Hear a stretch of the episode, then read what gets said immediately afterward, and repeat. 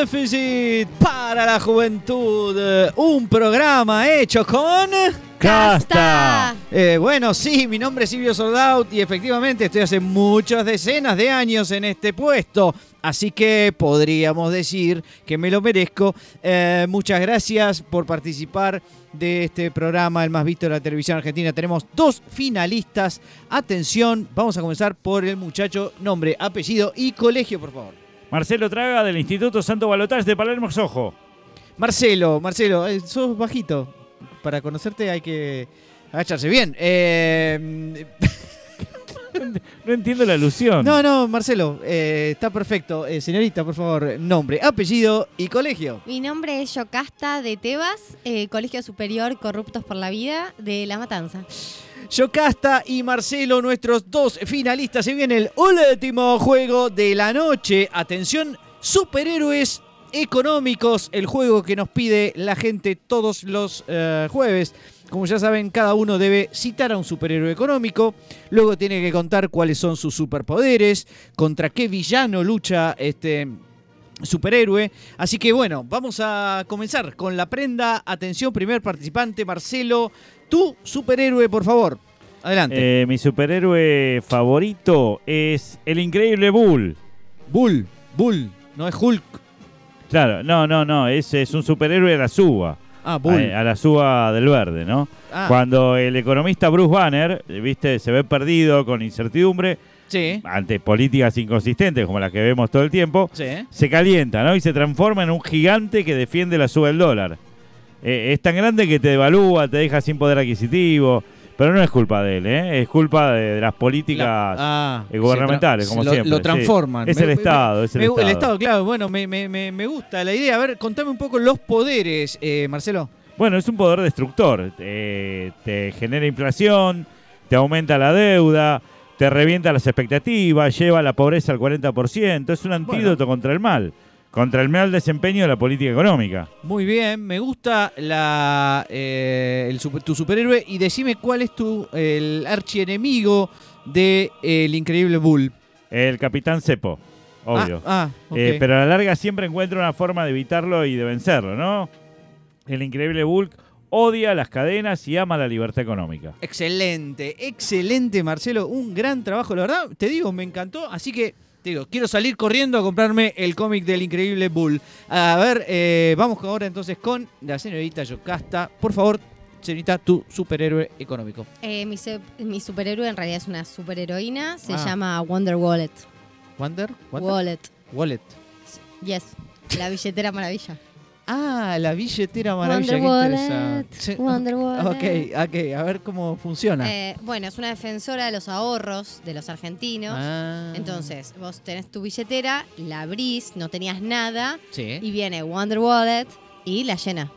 Y te llena la billetera, sí, sin, sin no te pide nada a cambio. Claro, Ah, Claro, ah, claro, es el poder del dinero, un plan platita para los, desa- para los desamparados, para, para los que pierden con quienes especulan, para los... Está bien, está bien, pará, pero esperá. Si vos llenas la billetera todo el tiempo de la gente, ¿no te va a generar inflación eso en algún momento? No, no, no, no, acá está. Acá aparece su archienemigo, linterna verde. Ah, entonces cuando aparece linterna verde es que aparece el problema de la inflación. Claro, a ver, claro. explícamelo mejor. El problema es que después esa plata se la lleve linterna verde. Linterna verde es el Ah, malévolo faro del dólar. ah, por eso La persona que se ve tentada a comprar dólares con esa platita extra. Sí. Pero Wonder Wallet va a luchar. Va a luchar. ¿Y cómo lucha Wonder Wallet contra linterna verde? bueno, le vuelve a meter billetes en la billetera y así. Ah, bueno, no parece demasiado brillante lo que hace Wonder. Claro, claro, no, no, no, pero acordate que hay un superhéroe, gran amigo de Wonder Wallet, Sí, que es el Capitán Cepo. Capitán Cepo. Pero pará, Capitán Cepo no era que estaba del otro, del lado. El capitán, no entiendo sí, bien. flaca, el capitán Cepo es un villano, no es No, no, no, no, es que vos no entendiste, vos no, no entendiste, Marcelo.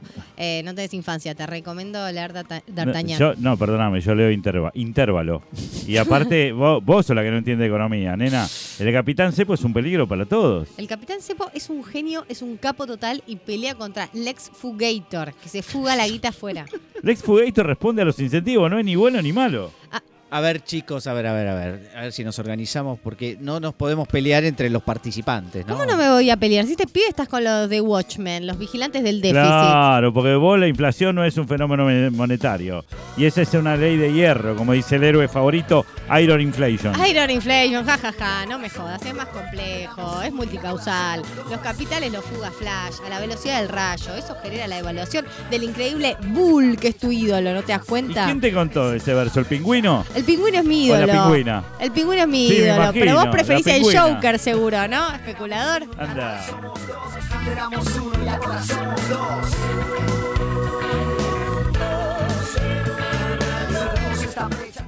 Bienvenidos a Dos Tipos de Cambio. Termina eh, Feliz Déficit para la Juventud y empieza Dos Tipos de Cambio. eh, y estamos eh, por presentar a, bueno, a los, las personas que están presentes en este, en este estudio.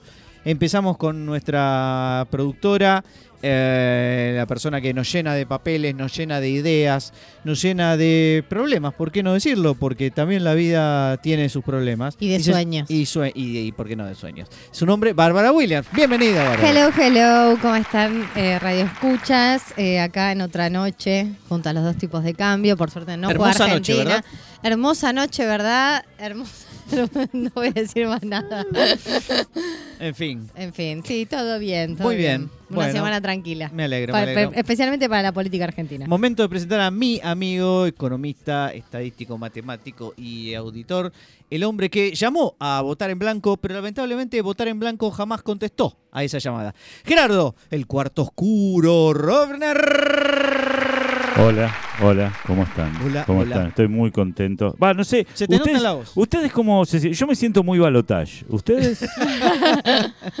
Re balotage, man. Re balotage. Eh, Me encanta decirlo además en francés. Es, balotaje Balotage, es muy, eh, es muy balotage. español. Viste que los españoles traducen todo a, a un idioma, el al idioma de ellos, que es el español, que nada que ver con el nuestro. Pero eh, se resisten a hablar, viste, a decir palabras de otro idioma. Ratón dicen en vez de mouse. Decile mouse, viste, ¿para qué? Y acá lo mismo, balotaje. No me gusta, prefiero balotaje. ¿Y pero cómo sería si fuese.? Pero es lo mismo. No es que llaman balotaje, fea no, la dice- palabra. no es desempate, no lo llaman desempate, lo siguen de balotaje. Y balotaje no significará. Es no desempate, es desempate. Desempate en. desempate. hebreo. En francés. Perfecto. Pero en serio. Gerardo, ¿qué día es el día de la fecha? Bueno, hoy 26 de octubre es el día de la suegra. ¡Vamos, la suegra! Así que le mando un abrazo a mi suegra y también a mi mamá, que es suegra de también. mi mujer. Yo, Yo también. toda- a todas mis ex suegras. besito Ana, besito Ana, mi suegra preferida. También es la única, cierto, pero bueno. Sí, ¿no? Sí. Este, claro, eh, genera sospecha eso que digas favorita. Sí, sí, que crea. Yo te diría que alguna incertidumbre, acabas sí. de crear tu problema. Espero que no esté escuchando este programa. Eh, no, nadie lo escucha este programa. El día de la suegra. El día de la suegra, pero también es el día, la semana, no es el día, la semana internacional del saturnismo. De, ¿Perdón? ¿De qué? Saturnismo. ¿Hay, ¿Viste hay el- del martismo? ¿O del jupiterismo y esas cosas? Solo este- saturnismo hay. Este pibe es un gracioso. Del paternismo. No, no, es la ¿El lucha lu- contra el saturnismo en realidad. Ah, es una enfermedad. Es una enfermedad, Ah, es una enfermedad causada por la intoxicación con plomo. Es Ajá. decir, cuando vos me hablas mucho, Pablo, yo empiezo a sufrir de saturnismo. ¿Entendés? Eh, y, y los jugadores de fútbol que hacen mucho la bicicleta, por ejemplo, ¿sufren de saturnismo? Porque te acordás que Saturno, aquel jugador de Boca, hacía la bicicleta permanentemente. Nunca le salía, pero la hacía permanentemente. Es Saturno. tan forzado el chiste, que, que es ¿No te complicado. acordás de Saturno? Sí, me acuerdo de Saturno, que no me acuerdo le que mandamos decía... un abrazo a Saturno. hacía- Chicos, esto es de economía, no de fútbol, por favor. ¿Tiene algo que ver con los anillos? La, ¿El la saturnismo? enfermedad? Claro, No. ¿qué- qué- qué- cuál es el problema? Eh, el problema es que cuando vos consumís plomo, Ah, eh, sí, te morís. ¿Viste como en. eh, ¿Cómo se llama esta película? Eh, ¿cómo, ay, ¿Cómo se llama? ¿Dónde está el piloto? Cuando el flaco ¿Y le dónde está empieza a el contar una historia a la viejita que tiene al lado. Sí, sí, sí. Bueno, viste que la gente se muere. se muere, claro, se, queda se el quiere, se matar la, la- la gente. Eh, pero bueno, el lema, el lema para este 2023, porque en el 2021 fue trabajando juntos por un mundo sin pintura con plomo. Ah. ¿Qué otras cosas te tienen plomo así que hay que evitar? Parece que la pintura nada más. Luchan contra el... La ¿Solo la pintura. pintura? Y los niños. No hay mucho por lo que luchar, ¿no? Entonces. Como Bueno, que no, está bien. pero necesitamos pará. algo más. El, Pero est- pará. el estaño, perdón. El estaño tiene el, plomo. El estaño tiene plomo, sí, Pero porque es una combinación de plomo y qué? ¿Cobre era? No, no sé. No, no sé. Cobre, no sé. En fin. Ahora, el tema del 2022 fue di no al envenenamiento por plomo. ¿Alguien va a decir sí? Digo, sí, sí, Bueno, no, envenenamiento no. por plomo, sí. se podría votar en blanco. También. Sí, sí, así. Este, y el del 2023 es poner fin al envenenamiento por plomo en los niños. Son lemas muy... Sí, muy obvios. Muy ¿Quién obvios. Va, ¿Quién va a estar del otro lado, no? Claro, no, no hay nada. Pero bueno, Yo creo que estamos en un momento en que hay gente que puede estar del otro lado. Hay, ge- ¿sí? Sí, hay, sí, hay para todos. sí, hay para mira, eh, hay un de todo. 30 Pará, dejen que pinte con lo que sea al nene. Que, que coma el plomo que se le cante. Total. Sí, para mí sí. Hay gente que está en cualquiera, decís. Hay un 36% de Sí, gente que está en cualquiera, decís vos. Renuncio a cuidar a mi hijo que coma todo el plomo que quiera. ok. Pará, y hay gente que estaba en contra del plomo, pero después se pasó a favor del plomo a también. favor del plomo, claro. Puede pasar, puede Los pasar. famosos panqueques plomeros. Claro. Sí, primero. Bueno, un, fe- una- una- un abrazo muy grande a todos los plomeros. Y a, Sí. los, y a los saturninos. Y a los, Y a los saturninos, aburridos. y a los saturninos, totalmente. Señoras, eh, señores, eh, tenemos a nuestro Al CEO. fin, al fin. Sí, a nuestro uh, Chief Executive Officer de MaxSafe Radio, todo en inglés se dice aquí. Sí. Eh, y necesitamos hacernos millonarios, Paul, así que si tenés algún Bueno, negocio para nosotros. Sí, les traje una experiencia que experimenté en carne propia, ¿sí? Te asaltaron. Me- además de que me asaltaron, además de que me asaltaron, me robaron, pero no, este, sacarle fotos a los colegios. Es un Bueno. negocio, Uh, un negocio redondo- eh. No, no, no, no, no, no, no, es no, no, no. No, no, no, mal no, no, eso. no, no es para vender ni para publicar en la Deep Web, sino que eh, te acercás hasta un colegio y le decís, buenas, quiero ser el fotógrafo oficial de este colegio. Ah, es un negocio, pero un negocio, lo estoy Negocio. experimentando. Yo, das- le- yo les cuento. Te dan yo- un voucher acá, una parte Ah, del voucher. voucher. Bueno, no sé qué pasará cuando las, escuelas sean privadas, probablemente contraten una productora, pero por ahora que las escuelas siguen dar. siendo públicas, Sí. este, vos le cobrás, est- hoy está más o menos entre 2 y 3 lucas cada foto, que es una foto... Cada foto. cada no, cada foto no, bueno, la foto grupal y te incluye la foto individual. Bueno, cuestión que yo hoy fui, whisky. toda la primaria la saqué en una hora y media del turno tarde. Mañana voy, ¿Cuántas fotos sacaste? eh, son más, en total son 200, 200 fotos, pero si haces 200 por 2000, ¿qué te da? Ah, 400 lucas. 400 lucas. De costo. En hora y media. En hora y media y al otro día, hora y media, turno mañana. De costo, tenés 50 lucas. Es Sí. decir, que 350 lucas por 3 horas de laburo. Por- Después tenés que ir a tu casa, recortarla, retocarla, pero no, digamos, es un negoción. ¿Y Yo qué le igual, sacas? ¿Una foto a cada alumno? Una o foto a las cada- instalaciones? una foto a cada alumno, una foto a cada curso y una foto a cada alumno. Todo eso, todo eso, pero las en enmarcadas. en Después tres horas- incluso le puedes vender no, el marco. No, no, no, se- eh, todo eso eh, incluye Ah, un con las foil, 50 lucas ya. eh, incluye un foil, foil y una carpetita de este de cartón, que es nada, viene con el dibujo, el logo de la, de la escuela. Espectacular. Este, yo lo estoy haciendo porque formo parte de la cooperadora y voy a donar mi ganancia para que compren cosas para el colegio. pero el resto podría pero, pero se me está prendiendo una negocio lamparita privado. que por un por tres horas por tres horas de trabajo por día Sí. gano cuatro- 350 lucas plata fácil. Imagínate la fiesta de fin de año, Paul. Sí, imagínatelo, imagínatelo, diría un ¿No? eslogan. Siete, ocho veces esa guita. Sí, Yo- sí, sí, sí, sí. espectacular. ¿Qui- ¿Quién no tiene guardadas sus fotos de primaria? Yo. Yo. Sí. Ustedes dos no tienen desalmados que La son. perdí, yo que sé dónde está. No, yo las mudanza. guardo, yo las guardo, aparte me gusta, viste esas fotos, eh, co- siempre con... ¿Cómo y- se deterioran los compañeros, no? Tremendo, aparte Uno lo- no se da cuenta de los uno, cruzas en la calle y ni cuenta te das cu- que son ellos.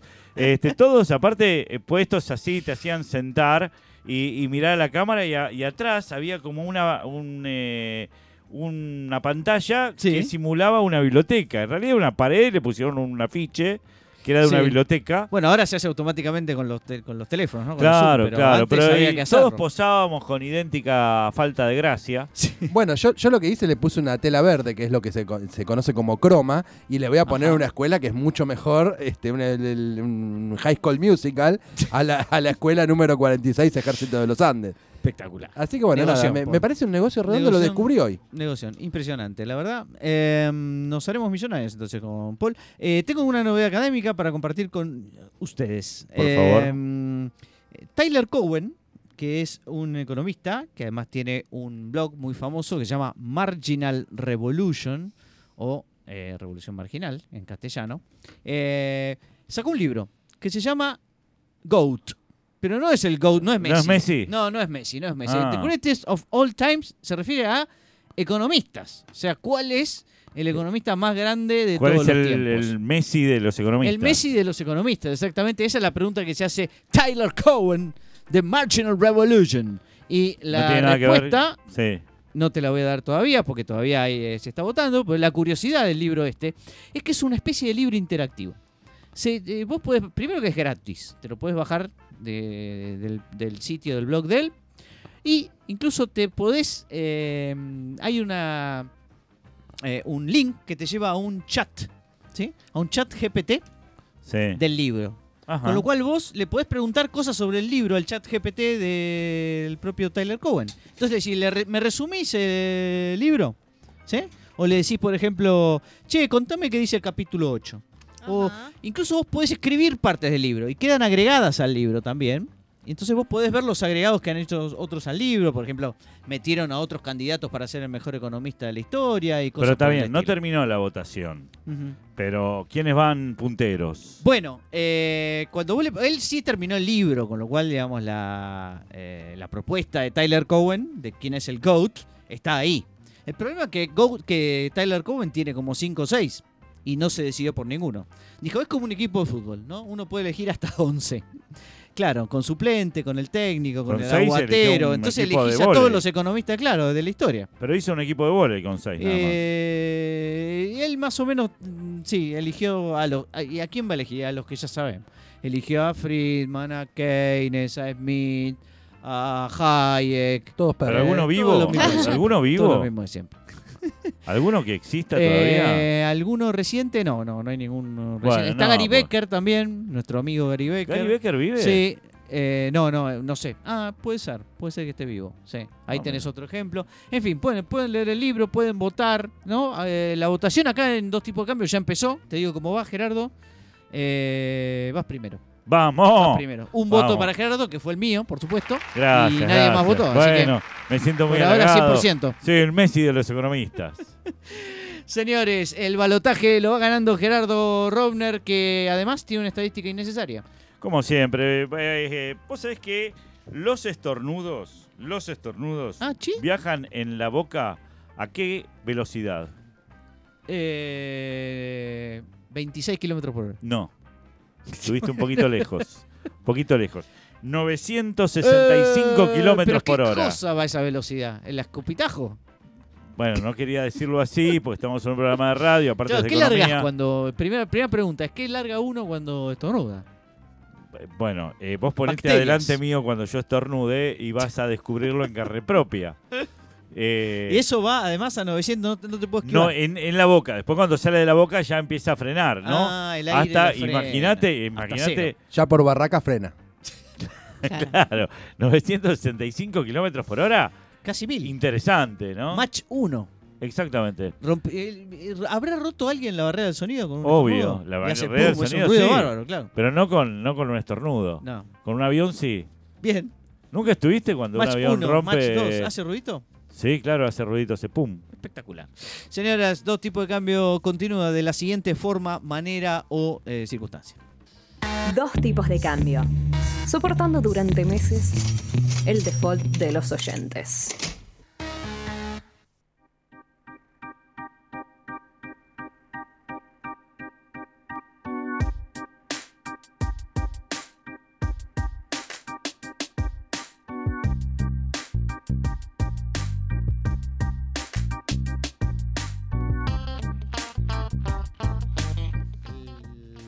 Programa se llama Dos tipos de cambio. Mi nombre es Pablo Javier Mira, no lo había dicho. De modo tal que estuvieran escuchando a una persona que por ahí piensan que es Silvio Soldado o algo así, pero en realidad soy yo, Pablo. Muchas gracias. Muchas gracias, Paul. Encantada. Eh, mucho gusto. Buenas tardes, mucho gusto. Eh, es y tenés momento. un co-conductor, ¿no? Eh, tengo un coco. Un coco, eh, Un coco. Me, encanta, me encanta decirle así. eh, a quien quiero mucho y que eh, nos va a dar una cátedra. Una cátedra de eh, economía y física. Yo después les voy a dar otra de, ne- de neurología y economía. Así que estén atentos porque hoy van a aprender como la repucha digo. Van a aprender mucho en principio, Mucho. ¿sí? Bien, señores, vamos a hablar de la econofísica. Opa. La A ver. econofísica, que eh, obviamente es la conjunción de la economía y la física, que aparentemente tienen su campo de trabajo en terrenos pareciera mutuamente excluyentes. Sí. Sin embargo, sí, hay muchas cosas de, de la física que se usan dentro del trabajo de un economista. No me Por ejemplo, eh, cuando vos emitís, la inflación cae por su propio peso. Eso por su propio peso. Esa es una, o cuando la inflación se acelera, Sí. es otra expresión que utilizamos. Otra expresión física, claro. Otra expresión física. Pero bueno, no vamos a hablar de, de eso, porque a pesar de tener campos bastante separados, la economía y la física conservan una vieja amistad para tomar café, si Bien. recuerdan los viejos tiempos, que se volvió más estrecha hace poco más de un siglo, aunque empezó a tener mucha más fuerza eh, en la década de los 90. Eh, pero hace más de un siglo eh, apareció Luis Bachelier, que defiende su tesis doctoral proponiendo una expresión matemática para modelar la fluctuación de los precios en el mercado de valores. Era físico. Sí, era físico. Muy bien. Si no, se hubiese llamado mate economía. Mate, sí. Econo, e- economate. Bachelier. Sí, Bachelier. Su análisis lo formuló, eh, lo formuló en base a lo que hoy llamamos el eh, random walk. ¿sí? Las el, cami- el random Ujú. walk, El el, camino camino aleatorio. aleatorio. O, o el andar del borracho. Bien, pero en realidad la primera mención del término econofísica aparece en un artículo de Eugene Stanley eh, que se llama Una definición precisa este, de la econofísica. ¿sí? Eh, que él lo hace con una chica que se llama Rosario Mantegna. Mantenga. Mantenga. Mantenca. Mantegna. Con GN, no con RG. Bien, manteña. eh, que es Introducción a la Econofísica, precisamente, y en él nos dice que la econofísica es un neologismo. ¿Sabías que es un neologismo, Pablo? Mira.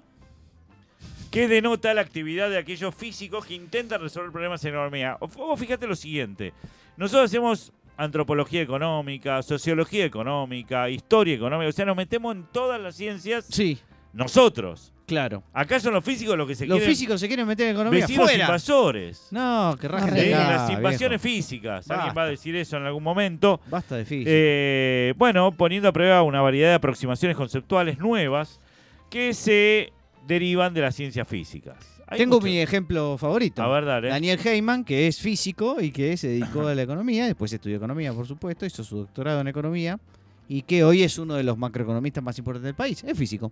Toma mate. Ah, No, está bien, pero él Pero utilizó no conceptos. de- ahí está, Eh, ese es el no, punto. No, eh, los ha dado en sus clases algunas cosas de esas, pero no es que él las desarrolló, simplemente las, las trata, las comenta. ok. O sea que enseña. no es no hizo econofísica. No hizo él econofísica. Entonces por no sí sé solo. qué viene. Pero tiene unos amigos físicos que parece que sí le hicieron. Yo también tengo amigos físicos, pero no hablo de eso acá. Digo, no tiene nada que ver Pero con lo que hicieron estoy contando, econofísica. Pablo. Seguí, seguí, Gerardo. Seguí. Gracias. Por fin alguien que pone orden en esta Por en este favor. debate. Te pido. Bueno, un momento crucial en la historia de esta joven disciplina es 1999, cuando se publican dos trabajos. Cuando cae eh, el imperio de Constantinopla. 1999. 1999, muy bien, ¿eh? ¿No vieron ¿Cómo el sabés? programa de Guido Casca, por favor, chicos? Ah, No, no vimos el programa de Guido Casca. nada, se Uy, perdieron algo No, muy contalo ahora, porque no. Una, una mujer que le dijeron cuando se que- cayó el, sí o el, El- el- o el imperio otomano algo así Sí. tenía que decir el año y tipo 2000 1999 no más abajo 1995 No, no, hermano. Para, para, el Imperio Otomano en realidad se termina de destruir en la Primera Guerra Mundial. Ahora, la caída de Constantinopla es No, en el 1492. siglo XV. Sí. entonces sí alguna de esas dos 1492, cosas pero era algo que no pasó en 1900 No, no pasó en No. 1995 Eh, claramente. No, eso Por eso la caída de la convertibilidad. Bueno, se publican dos trabajos eh, de manera casi simultánea, pero independientes entre sí, como los eh, como perdimos ayer. Eh, bueno, en ellos se propone el uso de herramientas y conceptos fundamentales en física teórica, tales como el principio de invarianza y simetría. Podemos hacer un cómic de invarianza y simetría, que son dos chicas ¿sí? ah bien que, que, se encuentran, que- que, que se trabajan encuent- en un bar. Ahí está. Sí. Bueno, Y, ¿y bueno, qué hacen? Bueno, nuevamente, la, la idea de la, fi- de la econofísica es tratar de modelar el comportamiento de los mercados financieros dentro de un portafolio de inversión, por ejemplo, ¿sí? Eh, tratar de utilizar conceptos de la física Sí. Para modelar comportamiento de los mercados financieros, de títulos, de... de ¿Se hace guita con la econofísica, Gerardo? Se hace guita con cualquier cosa. Vos viste lo que, lo que nos dice este muchacho, quiere hacer guita Es Con la foto del colegio. la fotoeconomía. la fotoeconomía. Este, y bueno, por las mismas fechas, también así a fines del siglo XX, eh, un eh, Víctor Yakovenko. Mira Sí. vos, Ah. Jacobenco. No ¿eh? sé por qué digo Víctor y te miro a vos, este, Barbie. Le mandamos un beso a todos Otro de los considerados pioneros de la econofísica publica su trabajo titulado La mecánica estadística del dinero. Mecánica estadística, sí, señor. Interesante. Lo decís como si supieses de que... Bueno, tiene un capítulo del libro de Heyman con Zimmerman y. Ah, otros entonces amigos Heyman, de- Heyman sí habló libro. de la econofísica. Sí, pero no lo desarrolló él, digamos. Hizo algunos comentarios. Sigo sin entender por qué trajiste a Heyman a esta charla. Porque es físico. Y se dedicó a la economía. Porque es la, conexión entre no economía y física. entonces. Igual lo Eso nombran cada tres veces por programa, lo nombran a Lo Heyman. nombra él, lo nombra él. Está por Él- contrato. Él nombra a dos personas. Tiene, tiene más allá de que eh, está con, con Gaby, sí, pero nombra a dos personas de las cuales está sumamente enamorado. Uno es Heyman, el otro es. Axel Food. No, Tenenbaum. Ah, Tenenbaum. mi sí, amigo bueno, Tenenbaum, pero sí, hay varios amigo. estamos Sí, enamorados y de el Tenenbaum. cómico Mi gran economista también, ese que hace chistes de economía, también un tipo de stand-upero de El stand-upero, El sí, el stand-up economist. Bien, eh, por otro lado, uno de los problemas que ha enfrentado la econofísica en el pasado es no ser reconocido como una disciplina per se. Bueno, es un acto de merecimiento, realmente. Porque ¿quién va a reconocer la econofísica? Es difícil. La física reconocer. económica por ahí sí.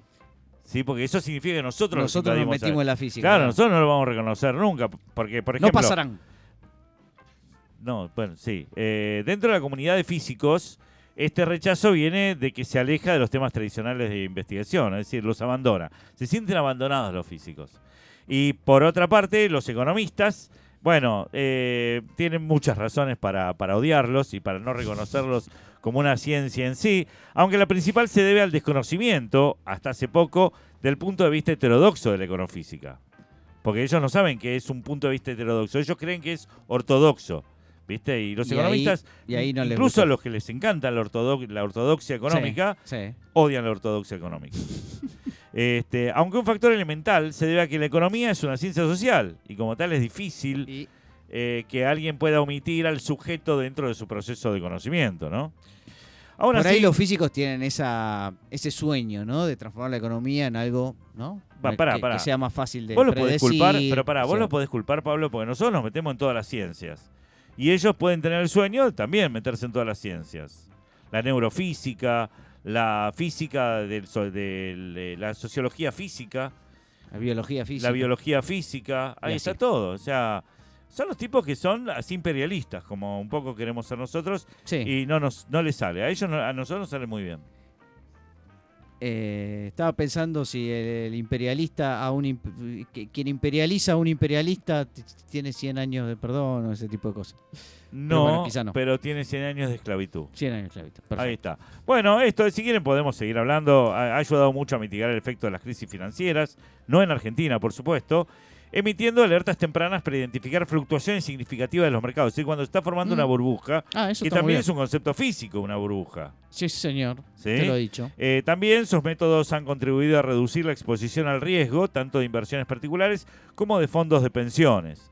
Pero nunca Y en además Argentina. la mayoría de las matemáticas que usamos, digamos, y técnicas este, en general analíticas, bueno, son, todas, casi todas de la física, así que Bueno, la ciencia les, económica les estamos muy agradecidos. ha crecido en una etapa muy ingenieril. Ya, ya Sí, señor. la, la economía, cuando se empezó a hacer con todos los grafiquitos, la ISLM, que nunca se da, pero nos encanta como grafiquito, ver cómo se mueven las curvas. Está muy lindo. Bueno, esto es un poco lo que les quería contar de la econofísica. Me encantó.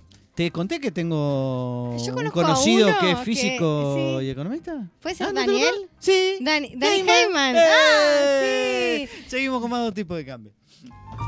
Bueno. Dos tipos de cambio. Dos que fueron a una ventanilla de la AFIP a pagar el impuesto inflacionario.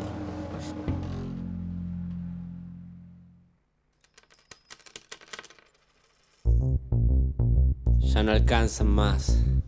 Pero alcanza con dos tipos de cambio, vamos a hacerlo.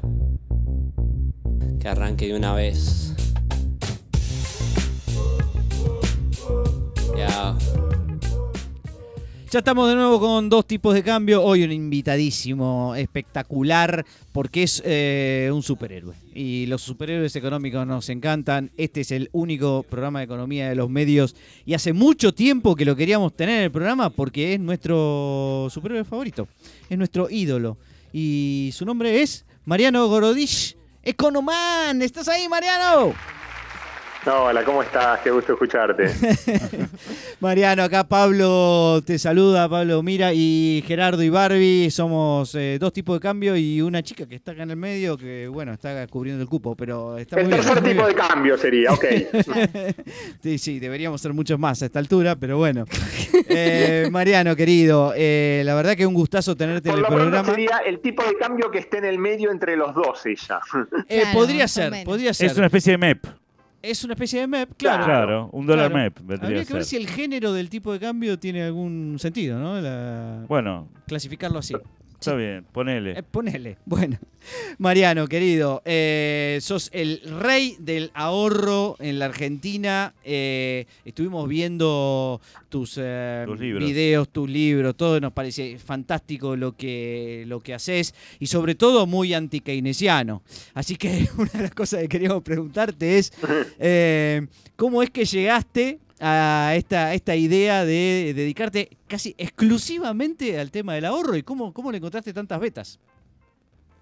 Eh, eh, en realidad es mecharlo, ¿no? El ahorro y la inversión, que los dos van de la mano también. Claro. Eh, por eso ahí en el, eh, en el Instagram de Economan doy muchos tips, tanto de ahorro como de inversión, porque es ahorrar para algo, no es ahorrar para nada, ahorrar para invertir, ahorrar y tener un fin para algo, ¿no? Estoy ahorrando para irme de viaje, estoy ahorrando para invertir y poder comprarme este un auto, este lo que sea, ¿no? Siempre tenés que tener un fin, porque si vos no tenés un fin de para qué lo estás haciendo, no hay una motivación atrás. Bien. Me- eh, te entiendo. Ahora, ya que hablas de invertir, una parte de tu libro, el cómo, cómo invertir, cómo invertir ya es, ¿no? Eh, Eh, sí, es sí. El negocio de invertir en viviendas con ocupas. Es Eh, espectacular. ¿Nos podés co- ¿No es riesgoso eso, che? Es, eh, o sea, comprar un departamento con un viejo adentro, ¿no? Este, se le podría decir, digamos, de, de- de alguna manera. El término, el término legal es Sí. el usufructo por renta vitalicia, que se le conoce, Ah. que en, en realidad... mm, a ver, es difícil encontrar al viejo, principalmente, ¿no? Porque tiene, No, pero podés tiene ir que a, ser podés tiene que ir ser a una persona que, que no tenga herederos, ¿no? Esto, esto se hace mucho en España. Una persona que no tenga herederos, vos lo que le decís es, mm, es de acuerdo como, se hace como una suerte de un seguro de vida, ¿no? Sí. Entonces, decís, cuanto más grande es la persona y más enferma está, ¿no? vos más le pagás. Hermoso. Entonces, eh, eh, es una forma de decir, bueno, que pase sus últimos tiempos de la mejor forma posible. Entonces, él se va a quedar viviendo en su departamento hasta el día en que se muera. Vos le podés pagar por anticipado, por ahí, no sé, le pagás 10 mil dólares por anticipado Sí. y después le pagas todos los gastos más mil dólares por mes, ¿no? Una vez que la persona se muere, Sí. el departamento pasa a ser tuyo, ¿no? Perfecto. Eh, ¿Y se puede ahora- eh, inducir un poquito ahí? A ver, no, no, par- pará, y- pero podés ir a un muerte, geriátrico. o sea, Podés ir a un geriátrico y desde ahí este, preguntarle, che, ¿quiénes son los viejos que son menos visitados? Claro. Los que nunca van a no va a ver nadie y decime más o menos cómo viene, cada cuánto lo termina cosa le cae internando. mal? Claro, está buena, está buena. Ahora, eh, te hago otra Eh, ¿Por pregunta. qué? Porque lo- lo- los herederos, si no, suelen ser un problema, ¿no? Claro. Sí. claro. El tema es si justo Eh, vive sí. mucho, si justo sobrevive. Me encantó. me Eh, encantó. eh, por eso eh, se hace una regla, ¿no? Entonces, eh, primero, por lo general se hace únicamente con personas que tienen más de 75 o 80 años eh, y que tengan algún tipo como de problema de salud, ¿no? Ah, bien. Eh, y la cifra que vos le, pagás por mes eh, y además del adelanto que se dé, depende también de su expectativa de vida. Ah, Che, eh, Mariano, ¿cuál es el tipo de ahorro que la mayoría de la gente no hace? Es facilísimo y no te voy a decir que se ahorró mucha guita, pero que uno, algo, algo se podría guardar.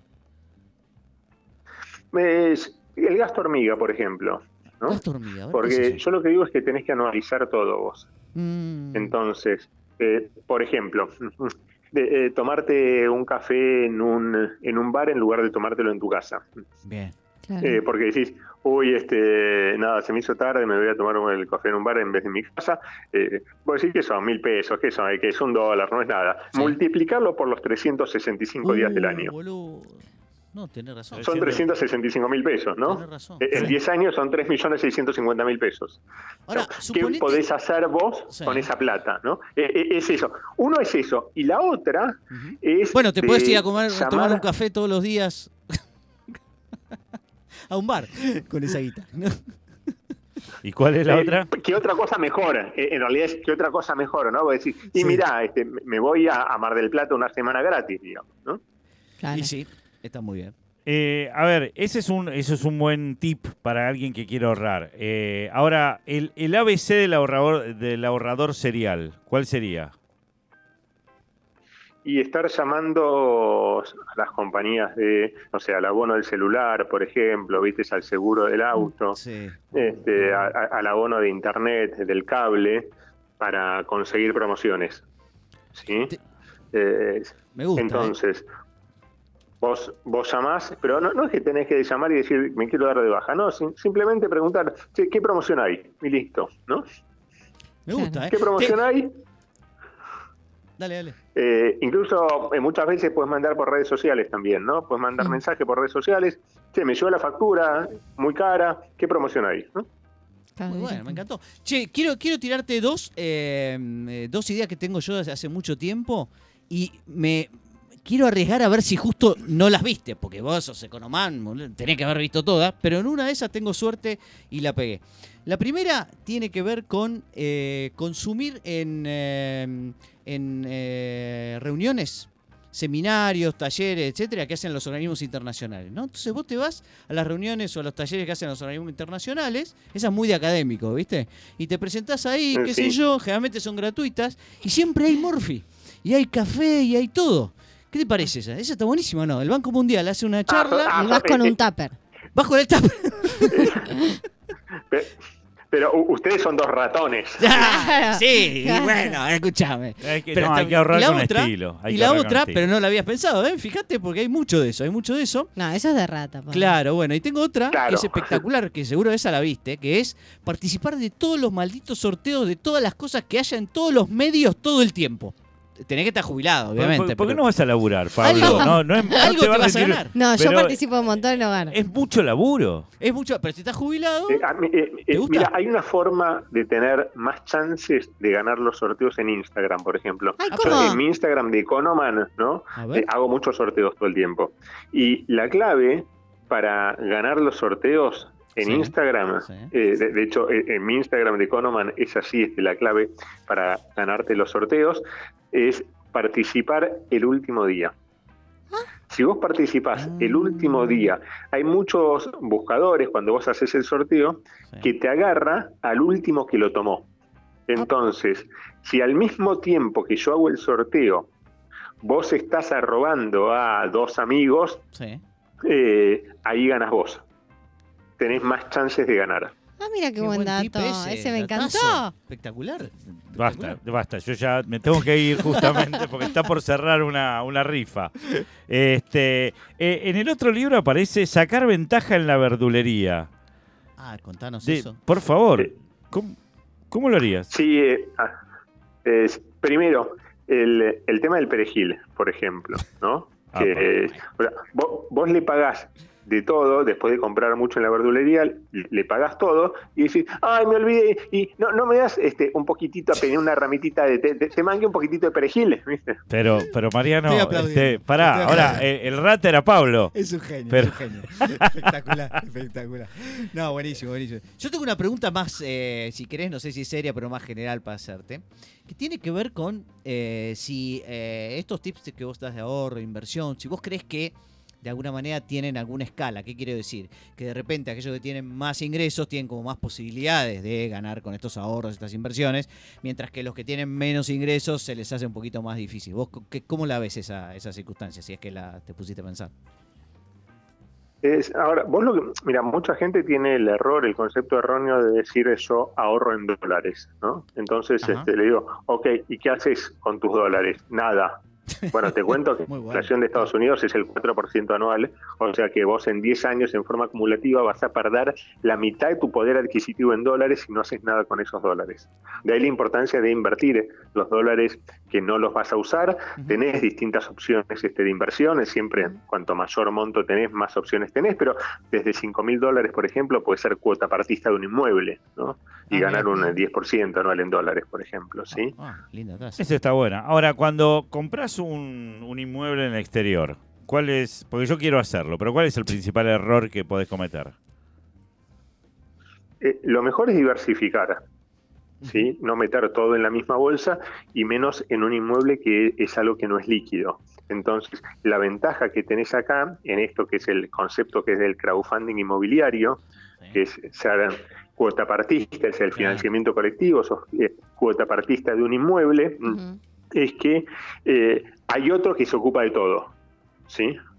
Claro. Eh, entonces, vos pones 5 mil dólares, siempre mínimo un año, ¿no? Plata que vos no necesites ni vayas a necesitar, es importante, Claro. y que te pueda dar una renta, este, eh, 1, 8, 9, 10 anual en dólares, ¿no? No, no, no, no pretender una locura, porque cuanto más alta es la renta, más chances este, tenés de, más riesgos tenés, Claro, obviamente. claro, claro, claro. Y Mariano, la última. Pero ¿Qué- bueno, ahí- ¿qué, qué dale. tip, qué- qué tip de ahorro te tuviste que aplicar a vos mismo porque te diste cuenta que no lo estabas usando? O de inversión. No, igual es... Y cuando un- algún día gastás mucho por algo, Sí. por algún X motivo, decir, y bueno, mañana lo compenso. No, nunca lo compré. Como la dieta. claro, como la dieta, muy bueno. Claro, exacto. O el estudio. No, hoy mañana estudio el doble. Sí, claro. Claro. Bueno, Mariano, muchísimas gracias por participar. La verdad que, que por aceptar la invitación. La pasamos bomba. Un placer. eh, Sí, ahí- ahí- y aprendimos un ahí montón. en, mi- en el Instagram, ahí en Te el seguimos. Instagram de Economan tienen todos los, tips ahí este de ahorro y de inversión y en mobilebook.com.ar está ahí mi libro Cómo invertir ya, este, para que todos seamos este, también consumidores cada vez más inteligentes. Ahí Barbie está, ya está, se está metiendo en Instagram. Te manda un abrazo muy fuerte de Javier Barani, Mariano. Del Un abrazo. hipotecario. Sí, sí, un fenómeno. Te mandamos un abrazo. Gracias, Mariano. Mariano Muchas Brodich, gracias. Gracias, abrazo. Chao. Dos tipos de cambio. Soñando con un país mejor. Como Suecia, Noruega. Finlandia también, ¿no? yo me refiero. Sí, también. no. Bueno, Ah, ¿Finlandia? ok. Ah.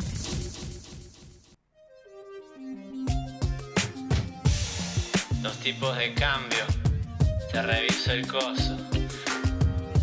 Bares bar me dijeron. Hacerlo bien.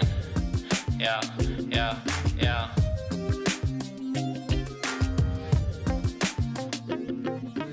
Te reviso el coso para sacarte de ese pozo tan riesgoso y asqueroso. Te reviso el coso, el gobierno y la cultura te establecen la estructura. Este tema me da cosa, Gerardo. Y porque te reviso el coso, Pablito. este, ¿Qué es el coso, Gerardo? El coso es unas normas para gestión de riesgos Mm. empresariales. Eh, ¿sí? ¿Existe de verdad? Existe de verdad, es eh, Committee of Sponsoring, una cosa así. Sí, Medio extraña, la última no. La, la ONU, la última ONU no sé de qué, a qué refiere. Obama. Pero estamos hablando de los auditores paranoicos, Era. uno de los eh, de las bandas que más, más ha explotado en Latinoamérica, porque fue el Congreso Latinoamericano de Auditores Internos. Mirá, sí, Hace estuvo en dos todo, está en todas Latinoamérica. Está ahí haciendo su recital, lo aplauden a rabiar, se llevan a todas las chicas del Congreso. Lo verifican, lo chequean. eh, También, ¿no? Lo auditan. Lo auditan, claro, sí. por supuesto. Sí, sí, porque Bien. son muy paranoicos. Muy bien. No, imagínate que vos ahí, Pablo, no puedes ir a chorear comida. ¿Cómo te gusta? Dios Pero me mío, gustaría. qué rata que sos. Bueno, buena, ¿eh? neurociencia, Pablo. Neurociencia, que es la combinación de dos palabras. Neurocie y cia. No, es neuroeconomía en realidad, que también es la combinación de dos palabras. Neuroeco y nomía. Muy bien, perfecto. Le voy a hablar de la neuroeconomía muy rápidamente. Es un complemento muy interesante que apareció, digamos, después de los años 2000, apro- aproximadamente en el año 2005. Uno de sus exponentes más importantes es, eh, se llaman Colin Kammerer. Colin Kammerer es un economista que viene de las ciencias del comportamiento, economía de la conducta, esta cruza entre psicología y economía que fue la primer, el primer intento por tratar de eh, entender mejor las decisiones de los consumidores en función de su psicología. Claro que si uno es un psicólogo, digamos, científico, lo que le interesa es ver finalmente qué, qué hay detrás de esas decisiones o de, esos, de esas cuestiones psicológicas. Y entonces lo que se les ocurrió a esta gente es, bueno, miremos el cerebro. Y entonces así como los neurólogos examinan el cerebro para encontrar, digamos, este, distintas respuestas a sus interrogantes, eh, los neuroeconomistas se han dedicado a tratar de buscar conexiones entre las eh, distintas funciones de cerebrales, los distintos, eh, digamos, eh, neuronas que se prenden y se apaga a la hora de tomar decisiones, pero aplicado a las decisiones económicas. ¿no? Y entonces eh, la neuroeconomía está tratando de ver justamente de qué manera podemos justificar mejor o, si ustedes quieren, fundamentar mejor, de una manera más, eh, más básica, más fundamental, las decisiones económicas de los agentes, mirando ¿no? con técnicas como el FMRI, se esas enciende- cosas se le enciende el que cerebro. se enciende y que se apaga en el cerebro, Ah, mirá, ¿no? en las distintas mirá. áreas del cerebro. Es- esa es la neuroeconomía. Eh, es muy interesante y se aplica a un conjunto de cuestiones eh, que vale la pena repasar.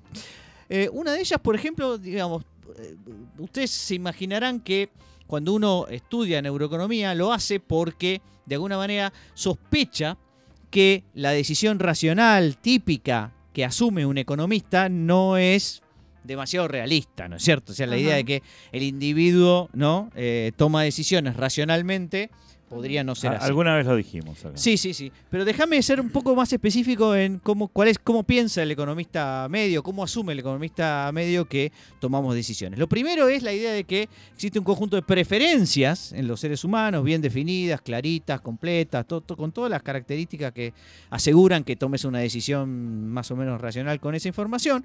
Y que vos esas preferencias no se las contás a nadie, no se las comentás a nadie y ni siquiera por ahí vos eh, sos con- podrías ser consciente de ellas. No, no, los economistas no se dedican a examinar cuáles son las preferencias de la gente. Simplemente ven en la práctica cómo la, gente toma decisiones y en base a eso asumen cuáles son las preferencias que tienen los individuos. Pero tampoco les interesa demasiado cuáles son las preferencias, porque lo que ellos ven es que alguien va y se compra un este, Una disco camisa. de vinilo o una camisa y lo que estás viendo es algo así como lo que los economistas llamamos la preferencia revelada. Estás revelando de alguna manera tus preferencias, tus gustos, a través de lo que compras. Pero eh, no pueden ser sus necesidades, porque si yo me compro una camisa, Sí. después por ahí tengo necesidad, Pero no preferencia. eh, sí, pero para los economistas las necesidades de- entran dentro del conjunto de preferencias. Claro, no hay una necesidad, digamos, eh, angustiante o básica, sino que vos tomás la decisión de alguna manera racionalmente y no por impulso. ¿Sí? Que es una de las cosas, muy bien Gerardo, que uno podría investigar desde el punto de vista neurológico, que es cuántas de nuestras decisiones son por impulso, por necesidad, por adicción, por ejemplo, y cuántas son en realidad como consecuencia de un pensamiento más tranquilo, reflexivo, etcétera. Yo me quiero comprar En un general- flipper. Ahí tenés un caso de irracionalidad total, ¿no es cierto? Un absurdo. Pero pará, los, Es divertido, ¿eh? Sí, pero eh, bueno. los neuroeconomistas investigan, a ver, cuando vos tomás una decisión económica, se fijan qué parte del cerebro se enciende. Claro, por ejemplo, ese es el, el- digamos, el punto de partida, si querés, es ese. Por supuesto, después hay algunos refinamientos muy importantes, porque vos después tenés que conectar eso con que, y correlacionarlo con eh, la situación en la cual la misma eh, región del cerebro que se enciende, se enciende para otras cosas. Entonces vos asociás esas dos cosas. Decís, ah, acá él decidió, pero decidió con una parte del cerebro que típicamente se usa para esta otra cosa. Entonces ahí empezás a linkear las dos decisiones. Y no, este tipo no decidió racionalmente, decidió con una parte del cerebro, que es la típica parte que usamos del cerebro cuando no pensamos, por ejemplo, Claro. cuando hacemos macana. Entonces, Cierto. de esa manera empiezan a diseccionar un poquitito las decisiones eh, económicas de los individuos. Sí, hay gente que cuando toma una decisión económica, se- la parte del cerebro que se enciende está muy cerca del recto. Ay, qué boludo. Sí, ¿Cómo que decide boludo? como el culo. Decide como el culo. Exactamente, exactamente. Otras directamente no se enciende absolutamente nada y deciden eh, random. Em, lo, quizá, digamos, el, el desarrollo, que en realidad no es tan novedoso, pero que es importante eh, comentar acá acerca de la neurología de nuestras decisiones, tenga que ver con el supuesto básico del Homo economicus que asumen los economistas, que es la idea de que vos decidís en base a las preferencias que dijimos antes, pero también usando un montón de información en el contexto, por ejemplo, los precios o que no, o que alguna otra información que, necesites, información sobre el producto que querés comprar y todo ese tipo de cosas, y que procesás de esa, esa información como si fuera toda en- en- con un procesador único central de tu cerebro que te permite tomar esas decisiones Con un multiprocesador de acción una interna. especie de, claro, de multiprocesador, pero además centralizado. O sea, de alguna manera lo que haces es tomar un montón de información que está dispersa, la juntás todo y tomás una decisión que tiende a ser pensada como una decisión lógica, como una decisión analítica y no como una decisión afectada por un montón de cosas raras. Pero sabemos que no es así. Muy bien, Gerardo. Bien. Muy bien, me encanta eh, cómo pensás. Porque se te acaba de eh, Encender. encender, De encender. el lóbulo frontal. Eh, ahora, si ustedes vieron la película Intensamente, Sí. que habla de la mente, Sí. habrán visto que había una especie de eh, panel centralizado con donde uno no tenía Sí. las distintas palanquitas, juntaba todo y tomaba la decisión. Sí. Bueno, esta parte del cerebro no existe. Lamento decirles, no hay ningún dispositivo, artefacto centralizado en el cerebro que permita tomar todas y cada una de las cosas que hay en el propio cerebro, la, in- la información, la experiencia, la memoria, todo eso, y que te permita con todo eso tomar una decisión a centralizada a partir de él. De Para, hecho- para, para, para, Sí. para, para. Vos me estás diciendo que yo adentro de mi cerebro no tengo ese panel con No todos está el panel. No está el panel. Ni de hecho, lo que, Joy, Joy no está lo que tampoco. suele pensar la gente es que hay como un homúnculo adentro del cerebro, que es el que, eh, pequeño hombre, que es el que toma las decisiones por nosotros. El problema con ese argumento es que el homúnculo debería estar tomando decisiones no con la segunda parte de su nombre, sino con un cerebro pequeño que tiene adentro de sí. De modo tal que el homúnculo debería tener adentro del cerebro un homunculito más pequeño que tomara decisiones por él, que a su vez debería tener un homunculito culi- culi- culito más chiquitito todavía dentro de él y así infinitamente. Esa es la razón por la cual no podemos tener un dispositivo centralizado para tomar las decisiones. Ok. Pero entonces, si no tenemos un dispositivo centralizado, ¿qué tenemos? Lo que tenemos es un montón de partes, en realidad medio separadas, que se fueron desarrollando con la evolución, que nos permiten resolver problemas que muchas veces están todos separados. O sea que de repente para resolver un problema usas una parte del cerebro y para resolver otra usas otra. Eso quiere decir que eh, somos bastante especializados en determinados temas, con determinadas partes del cerebro, pero en ningún momento usamos todo el cerebro al mismo tiempo. Recordemos que hay una frase que dice que uno usa algo así como el 5% del cerebro, que eso es un absurdo total, obviamente que usamos todo, pero el tema es que no lo usamos todo al mismo tiempo, sino que vamos usando ciertas partes bueno, para algunas cosas y otras para habla, otras. habla de vos. Sí, yo lo uso todo, todo el tiempo. Déjenme darles algunos ejemplitos de cosas que se estudian. Por ejemplo, una de las cosas que eh, se descubrió al mirar el cerebro y lo que se enciende y se apaga en el cerebro al tomar una decisión económica Ajá. es que cuando eh, vos eh, algo te dice que cuesta 100 centavos, no es lo mismo que eh, te diga que algo vale un dólar o un peso. ¿Sí? O sea, eh, la cantidad que te dice, aunque valga lo mismo finalmente, no es igual para tu cerebro. Y el procesamiento que se enciende en un caso y en el otro es distinto. ¿sí? O sea, se analiza con partes diferentes del cerebro. Así que lo primero es cuidado porque hay Como cosas el que confunden. 0,99 que te tiran Eh, para... ¿Para qué?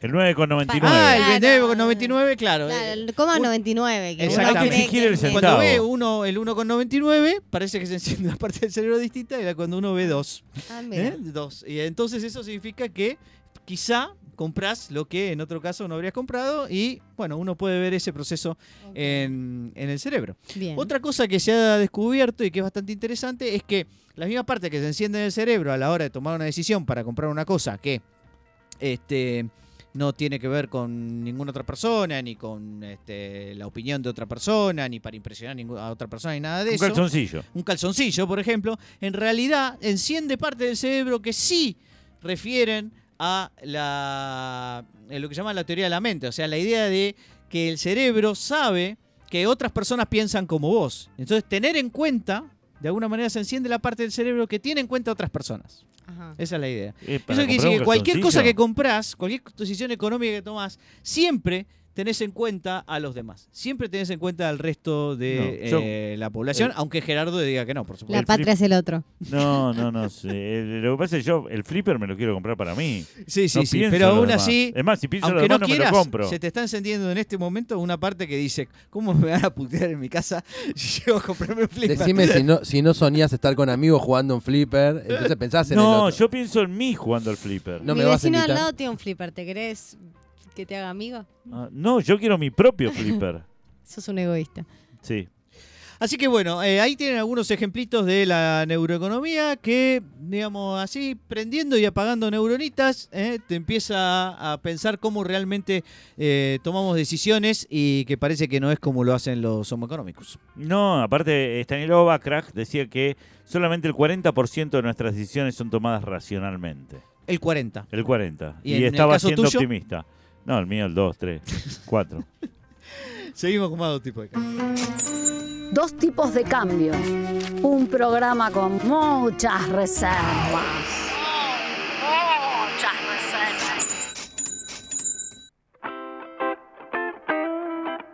Dos tipos de cambio está terminando. ¿Qué programón tuvimos hoy con, Mariano, Economan? Me encantó en Economan. Sí, sí, al final no sé si algunas cosas las decía en serio. no. La del sorteo, La del es, sorteo es nueva. Es posta, ¿eh? Es posta, ¿eh? Atención con eso. Gerardo, noticia insólita de la semana. ¿Vos sabés quién es el gastrojeta? El gastro también es una mezcla de dos palabras. Es es una mezcla de palabras. Hoy fue el programa de la. Gastrojeta, Gastrojeta. Es el nombre de un hombre que finge, este es para vos, porque vos sos el rata que va ahí a pedir cosas gratis. El hombre que finge, finge infartos para no pagar en restaurante. Ah, Hermoso. Buenísimo. Me encantó. Es un lituano de- usar. De 50 años fue detenido ya 20 veces. O sea, encima le sale 20 mal. infartos tuvo, claro. No, el tipo Ah, fingió un montón de veces y 20 veces lo, lo detuvieron por, por esta treta, ¿no? Perdón, ¿y gastrojeta? Eh, conocí, eh, así lo, lo llama la policía de Alicante, porque el tipo es de ahí. El sujeto Para mí finge es gastronomía infartos. y tarjeta. Gastronomía que no paga con tarjeta, algo de eso. Ojeta debe ser tipo caradura. Ah, Claro, debe ser una cosa así. Eh. Eh, el tipo parece, parece que finge infartos para evadirse de abonar en lo consumido. Una conducta que por, por la que ya fue detenido 20 veces. Un genio. Este, Genio, se ¿va a pasar caros? Se hace, porque aparte hace como que no entiende eh, el español. Ah, lo amo. Uh. Sí, y eh, el tipo aparece como si fuese un turista ruso, adinerado, y ordena comida suculenta, ¿viste? Todo, tres whisky se toma. Tremendo. ¿De qué nacionalidad dijiste que era? Lituano, lituano. Bien. Eh, y una vez que se da todo ese banquete, Sí. ¿no? Llega el momento eh, de su gran actuación, ¿no? Se toma el pecho, se lanza al suelo y simula estar sufriendo un ataque al corazón para ganarse la compasión del dueño del comercio Y, llama a la y no pagar la cuenta. Sí, llama a la ambulancia, bueno, nada, Pero la cuando viene la cuestión... ambulancia, ahí la cana ya está, eh, estás ahí nomás, digo. Viene la cana muchas veces, incluso con la ambulancia misma, ¿no? Supongo que Sí, sí. Pero hay sí, alguien que se está por morir y vos no le pedís la plata de lo que te que Bueno, pagar. flaco, pagame, pagame. Pero quiero decir, es- queda registrado, ¿no? Todo lo que dice Gerardo, que después Claro. te agarran, claro. Bueno, eh, Y la- si, eh, al tipo este al final fue detenido. Fue detenido hace ¿Siempre poco. finge la misma enfermedad? Porque Un infarto. Pará, pará, pará, pará, pará. A ver, vos decime... eh, Estoy tratando finge- de refinar el negocio. No, está bien, pará, pará, pará. Tenés, fingí una gastroenterocolitis. No, ¿sabés qué puedes hacer? ¿Qué Eh, es fingir no, una no, distinta no. enfermedad? Ataque Che, de epilepsia. epilepsia me una gusta. vez, ahí Epilepsia. está, pero bueno, Epilepsia. esa puede ser. Infarto, epilepsia. Este, ahora estoy, ahora me... ACV. Una CB, claro. claro, te falta hoy- insulina, te haces el diabético. Hoy tengo coronavirus. Che, tengo Ah, coronavirus. chis, empezás a estornudar. Claro, empezás a estornudar y a toser, claro, claro. ¿Entendés? Eh, ahí Uy, está. otra vez el coronavirus, decís. Estoy corriendo. Me tendría que haber vacunado. Qué ¿eh? boludo. La Y yo no creía en las vacunas. Sí. Espectacular, gastrojeta. Eh, me encantó, me encantó el nombre, me encantó la actitud y muy coherente con, bueno, algunas de las recomendaciones que hemos recibido hace un rato en nuestro programa con el gran Economanga, a quien le agradecemos la presencia en dos tipos de cambios. Nos vamos a ir hasta la semana que viene y Gerardo Romner va a venir acá, se va a sentar en la silla, va a cruzar las piernas y les va a decir, Dos tipos de cambio.